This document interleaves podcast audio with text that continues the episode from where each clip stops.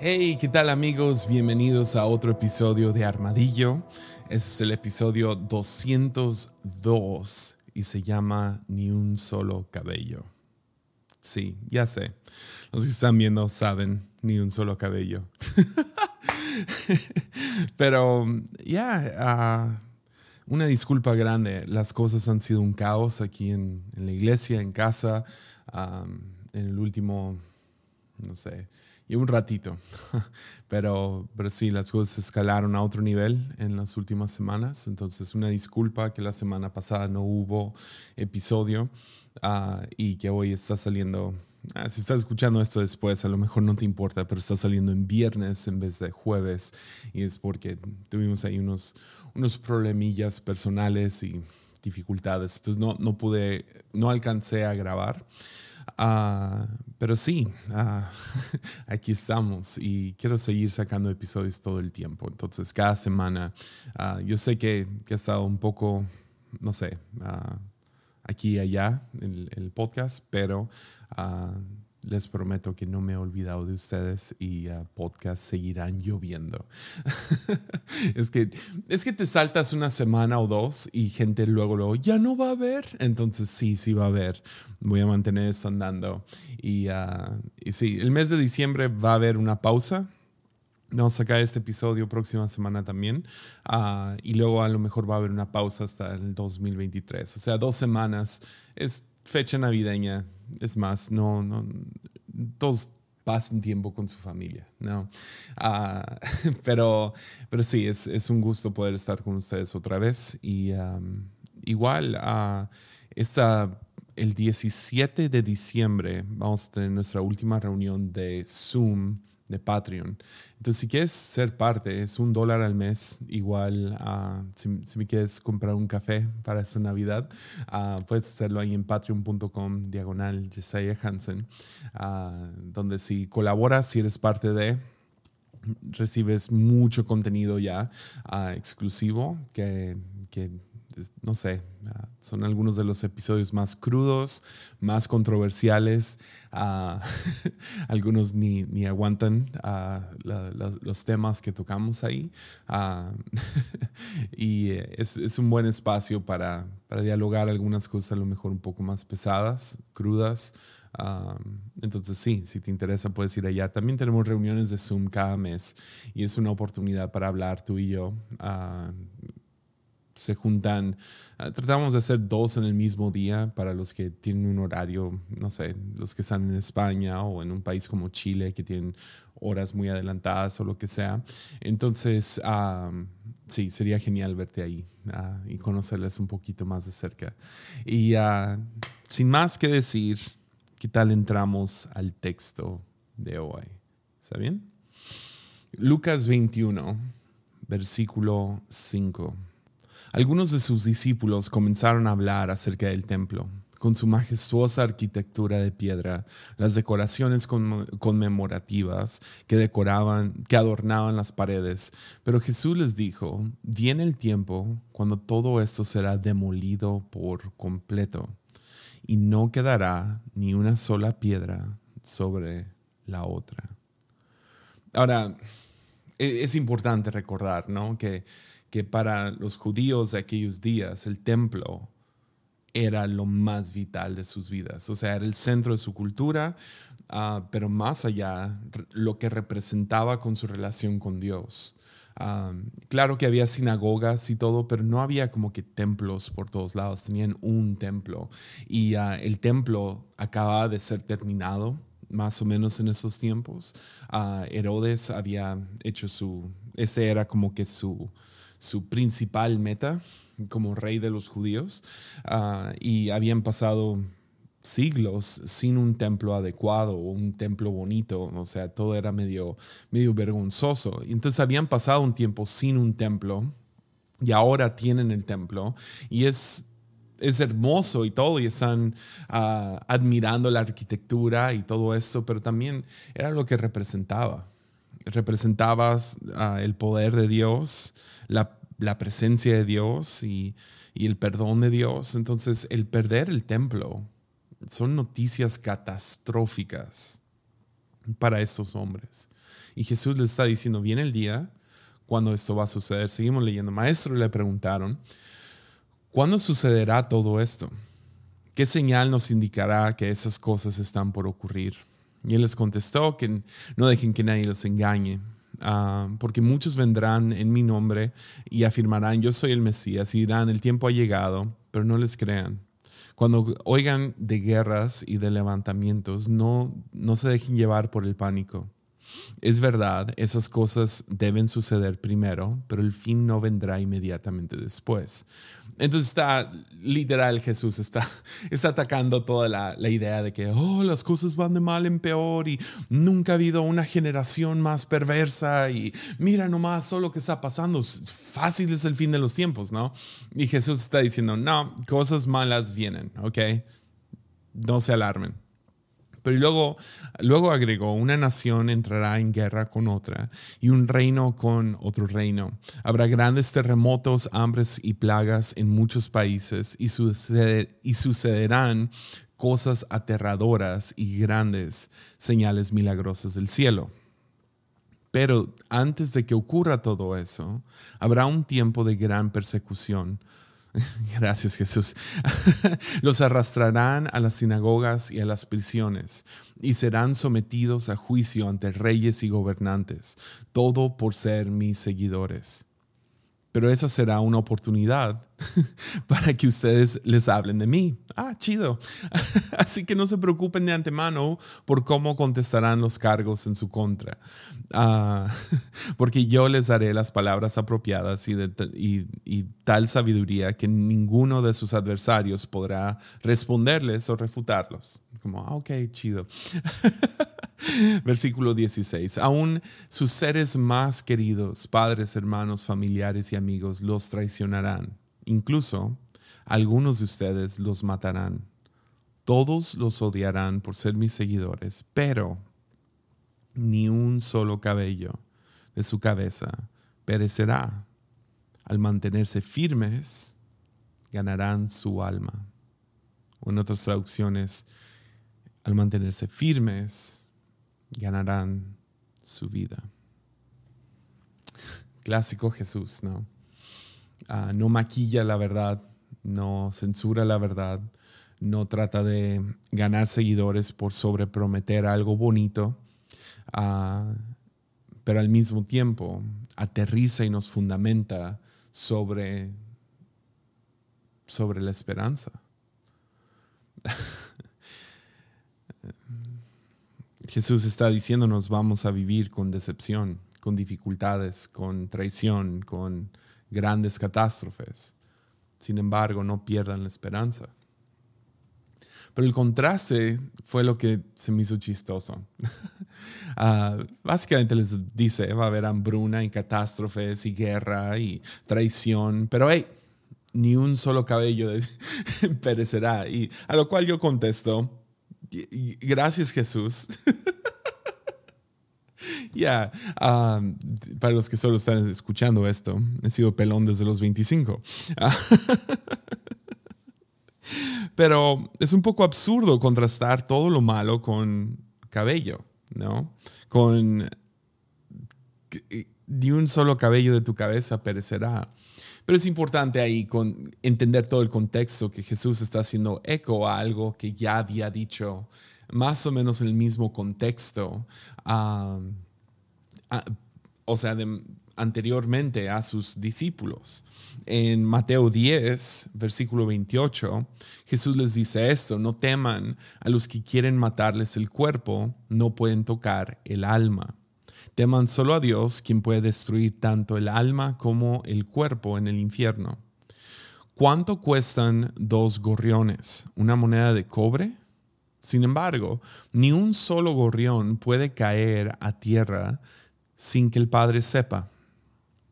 En cuanto a ustedes, cada cabello de su cabeza está contado. Ya, se está dando a entender, ni un solo de tus cabellos va a caer sin que el Padre sepa. Lo dice, así que no tengan miedo. Para Dios ustedes son más valiosos que toda una bandada de gorriones. vales más que un simple pajarito.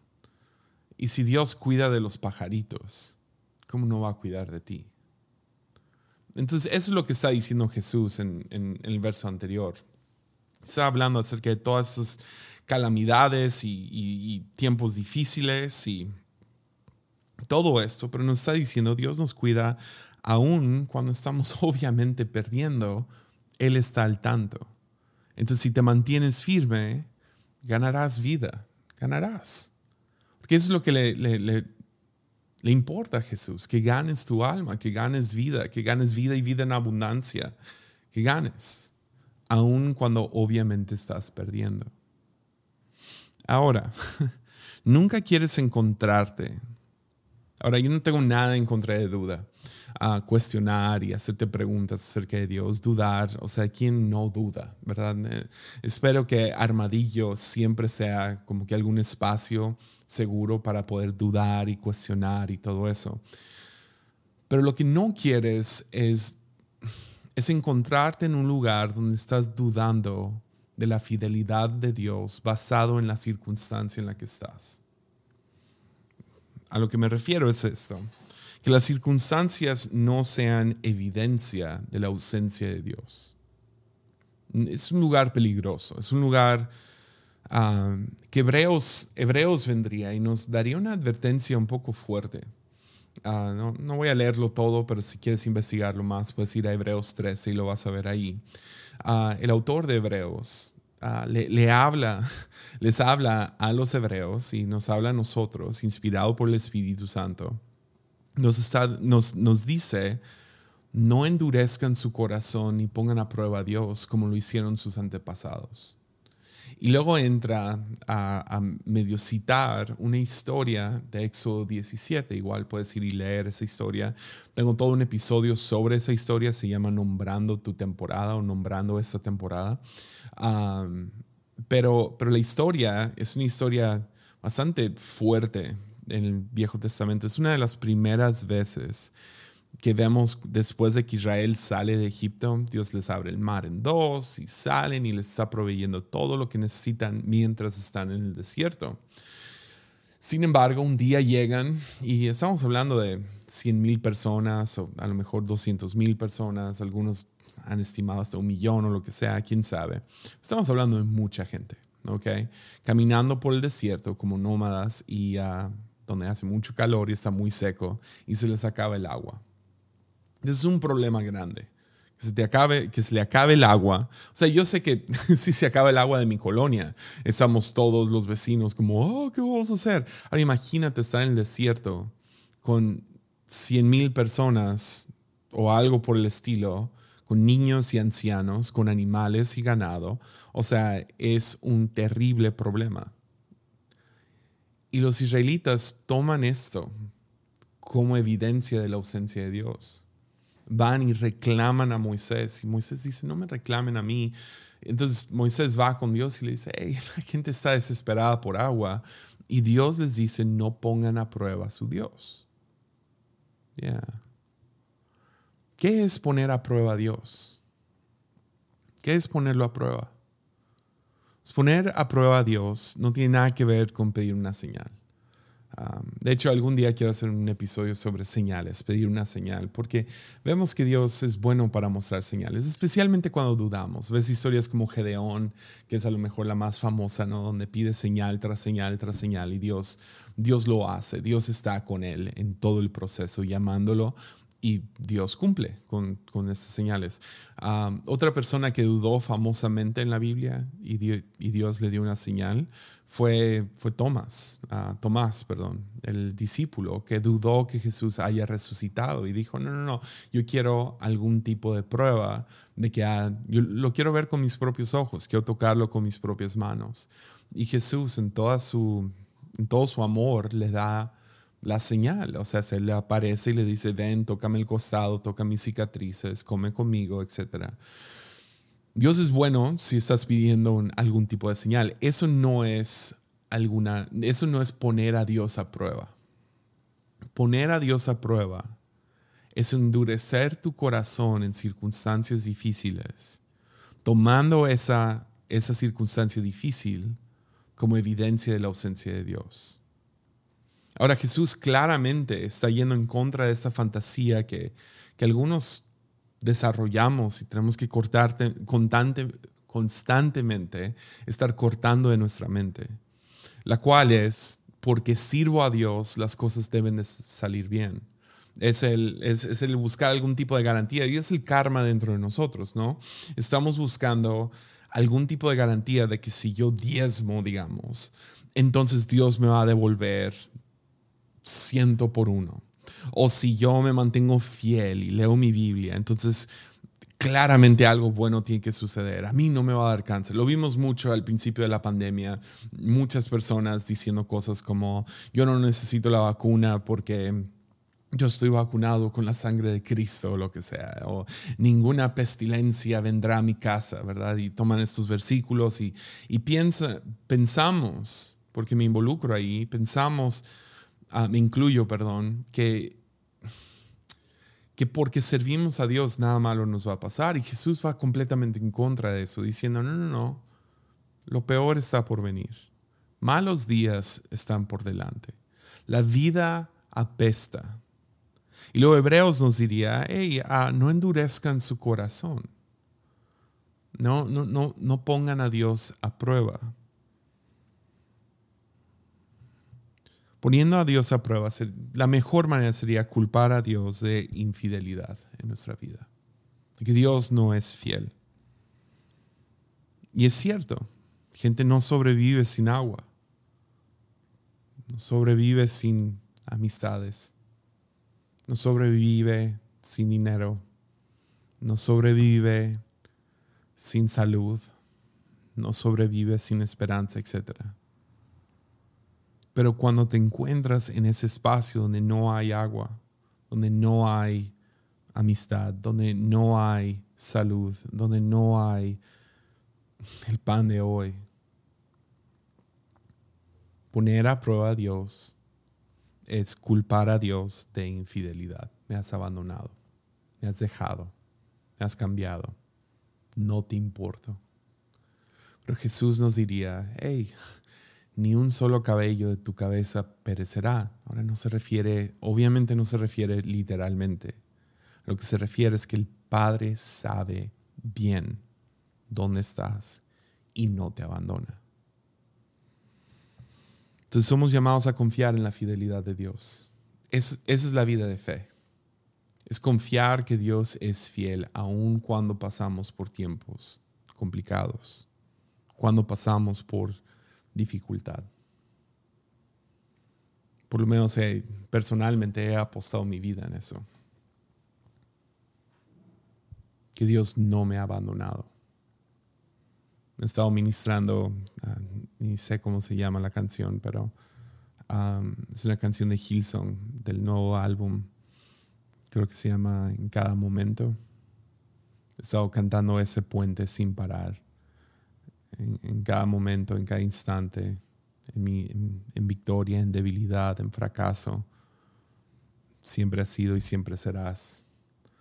O sea, he apostado mi vida, que aún pasando por tiempos difíciles, sean por mi culpa, no por mi culpa, sea una, sea una tormenta, sea un desierto, sea, no sé, sea lo que sea, sea guerra, Dios no me ha abandonado. Porque esa es, la vida de fe, ¿no? Porque fe es, el mejor sinónimo de fe es confianza. Es confiar que está ahí. A lo mejor no tengo ninguna garantía. Yo sé que a muchos les gusta hablar acerca de la certeza. Yo no tengo certeza. Yo, siento que ese versículo de Hebreos está mal leído. Ah, muchos hablan de la certeza de lo que no se ve o lo que sea. Realmente lo que dice ese versículo es, fe es la certeza en lo incierto. No sé, porque fe es, no es lo opuesto a la duda, porque duda da espacio para que puedas confiar.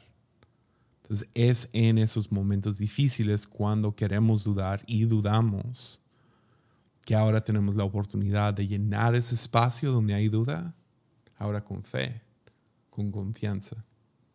Ahora no tengo ninguna cosa que me acierte que aquí estás, porque obviamente la vida no va bien.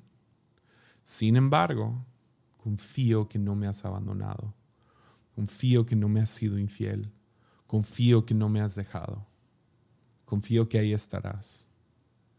Y en nuestra fe ah, podemos ir a, a sabiduría antigua de los salmistas. Estuve leyendo eso el, uh, ¿qué fue? Ayer en la mañana, en mi devocional. Ah, llegué al Salmo 84, ni me pregunten cómo, voy tarde con mis salmos, ah, pero llegué al Salmo 84 ayer y, y se los voy a leer y luego les voy a decir mi reacción. ¿okay? Salmos 84, versículo 5. Qué alegría para los que reciben su fuerza del Señor, los que se proponen a caminar hasta Jerusalén. Ahora, Jerusalén para nosotros hoy en día es el, centro de quién es Dios, ¿no? Seguimos avanzando hacia el cielo, hacia Dios, hacia conocerlo mejor, etc. Hacia el reino. Y luego en el versículo 6 dice, cuando anden por el valle de llanto, se convertirá en un lugar de manantiales refrescantes. Las lluvias de otoño lo cubrirán de bendiciones. Mi reacción cuando lo leí fue, chale. ah. Pero aún en el valle de llanto, o en el original dice vaca, en el valle de vaca, es vaca con B de burro, vaca el valle de llanto, se convertirá en un lugar de manantiales refrescantes. Aun cuando pase por este tipo de valle, la promesa, o por lo menos lo que nos dicen nuestros antepasados que han seguido firmes en Dios, nos pueden decir, hey, aun cuando pases por tiempos difíciles, lo puedes encontrar. Y lo que va a suceder aún ahí es que si te mantienes firme, ese llanto se va a convertir en, manantial, en manantiales refrescantes, en agua viva. Las lluvias de otoño lo cubrirán de bendiciones. Entonces, Jesús nos asegura que aun cuando nos, pasemos por espacios miserables, vamos a encontrar su bondad ahí que Jesús nos asegura que la vida será difícil, pero su, presencia nos, acompañará a través de esto. Estará ahí presente. A, lo mejor no lo siento, no lo veo, no lo, no lo escucho ahorita, pero ese es un espacio para mi fe, confiar que no estoy abandonado. Y si podemos mantenernos firmes, ganaremos. Entonces quería hablar acerca de dos dificultades decepcionantes de la vida. Oh, claramente hay un montón. O sea, podrían describir todo, cada quien tiene una, ¿no? Pero quería hablar de dos que veo que son comunes. y nomás dónde estoy. dónde he estado, dónde estoy. Dos que yo veo grandes, ¿no? El primero y batallé con, el, con nombrar los dos, si les puedo ser sincero, pero, pero creo que la atiné. La primera dificultad decepcionante creo que es la dificultad de lo ordinario. Ah, no me acuerdo dónde escuché esto, ah, pero no sé, lo he cargado en el corazón por un rato. Creo que es una canción, ah, pero no, no, pude encontrarlo. Googleé, a lo mejor no, a lo mejor fue una película o lo que sea, pero lo difícil de la vida es que es tan ordinaria, ¿no? Es tan ordinaria. Es lo que hace difícil la vida. Es que es cotidiano, es ordinario. Y muchos pensamos que para hacer una diferencia necesitamos cualidades impresionantes. Entonces ser ordinario es decepcionante en una cultura que idolatra a los héroes, que idolatra a aquellos que sobresalen. Podemos sentirnos completamente invisibles en un mundo donde algunos sobresalen y decimos, ah, así debería de vivir, pero no puedo. Yo no tengo las cualidades, yo no tengo la, el dinero, la guapura, no tengo las habilidades que tiene tal persona. Entonces mi vida es ahora una dificultad decepcionante. Nos sentimos invisibles porque otros sobresalen. Pero estaba evaluando esto, ¿y, si ser ordinario es central al llamado que Dios tiene por nosotros? ¿Cómo piénsalo? Yo sé que Jesús fue extraordinario, pero si lo contrastas con, con ser el, una tercera parte de la Trinidad, ser el verbo, quien estuvo ahí desde el principio y estará ahí hasta el final, que es el cordero y el león, que es el alfa y el omega, es el verbo hecho carne, es el hijo unigénito. Se encogió a ser un bebé y nació en un pesebre. Nació en Belén y creció en Nazaret donde alguien preguntó, ¿no? ¿Qué de bueno puede salir de Nazaret? Vivió una vida bastante ordinaria hasta que no. Y eso fue su decisión. Pudo haber venido como sea, pero vio que el mejor plan de vida, plan para de, de salvación, fue venir como algo pequeño algo ordinario. Jesús nunca dijo, los primeros serán los primeros, dijo que los últimos serán los primeros.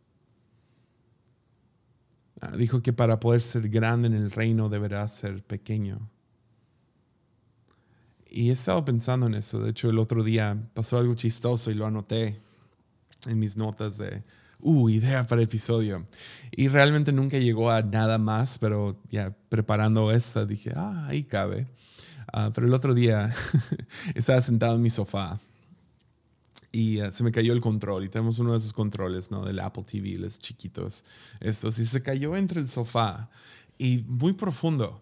Uh, por cómo está diseñado nuestro, nuestro sofá y no podían levantarlo y agarrarlo por abajo, tenía que, que, que meter mi mano, pero pues tengo la mano bien gorda y grande y no podía, no cabía mi mano. Parecía que me, no sé, que me iba, que me iba a arrancar el brazo si lo metía más adentro. Ah, se me iba a atorar y iba a ser catastrófico. Y ahí estoy luchando y haciendo toda esa cosa donde estás como que tratando de, agarrar el control. Como, ¡ah! y estoy ahí luchando con el control. Y ah, cuando de la nada mi hijo llega, y dice, papi, yo lo hago. Y mi hijo no mete la mano como si nada y lo saca. Aquí está. Y me acuerdo en cuanto me lo dio, pensé, ya, pequeño entra donde grande no. y a veces pues, idolatramos otra vez. Nos fascina una buena historia de héroe, alguien que sobresale, alguien que es extraordinario. Pero a veces esas vidas no caben donde a lo mejor Dios nos quiere.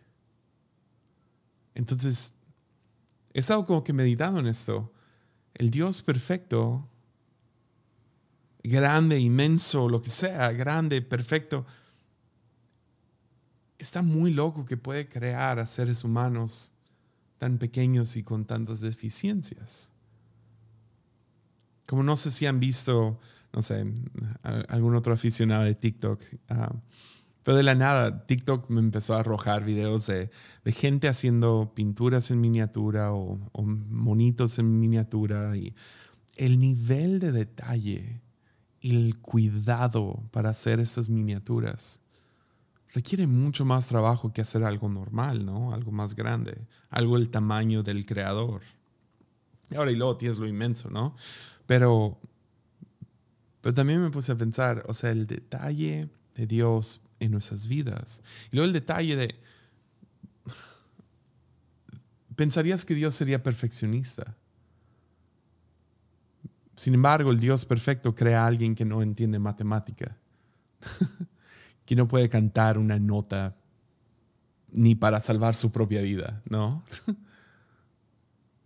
y he estado como que volteándolo y pensando, a lo mejor ese es el milagro, que no tengo lo que quiero, que no tengo estas cosas grandes. ¿Por qué? Porque pequeño cabe donde grande no.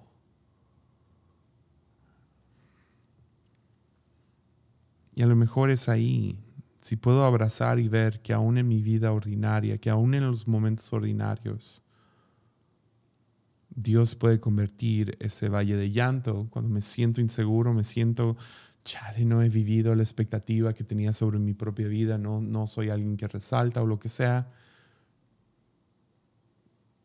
Es ahí donde puedo encontrar el manantial refrescante en, oh, ya vi por qué no me dio eso ya vi por qué no tengo las habilidades o lo que sea.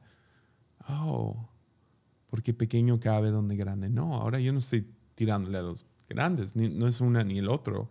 Es nomás a lo mejor considerar que el diseño no es malo, no es deficiente, sino fue a propósito y con un plan y es un plan bueno, agradable y perfecto. Entonces a lo mejor puedo encontrar el manantial el manantial refrescante en este valle de llanto.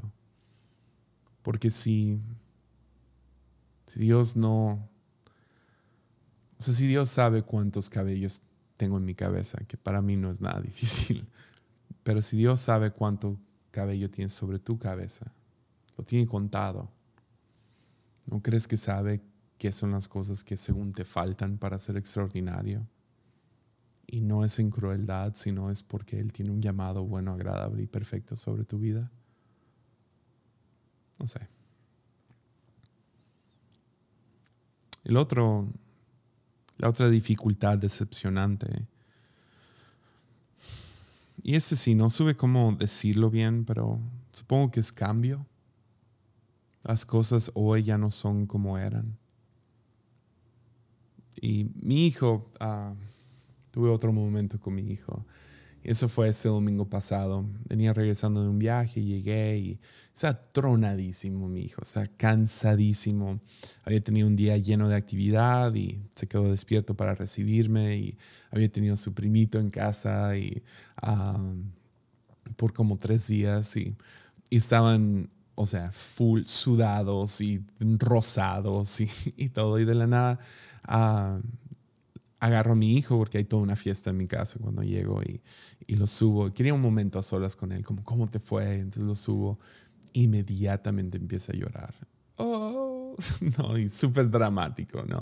Tiene ocho años y empieza a llorar. Que, y, y, sobre nada porque está, está cansadísimo, ¿no? Pero empieza a describir algo que creo que es cierto para todos nosotros. Empieza a llorar que esta Navidad no es igual como otros. Ahora, para ser justos, ha llorado esto cada vez.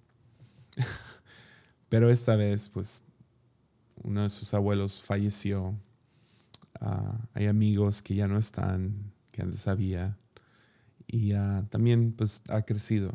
Entonces, cosas que antes lo tenían más cautivado, lo que sea, ya no lo tiene.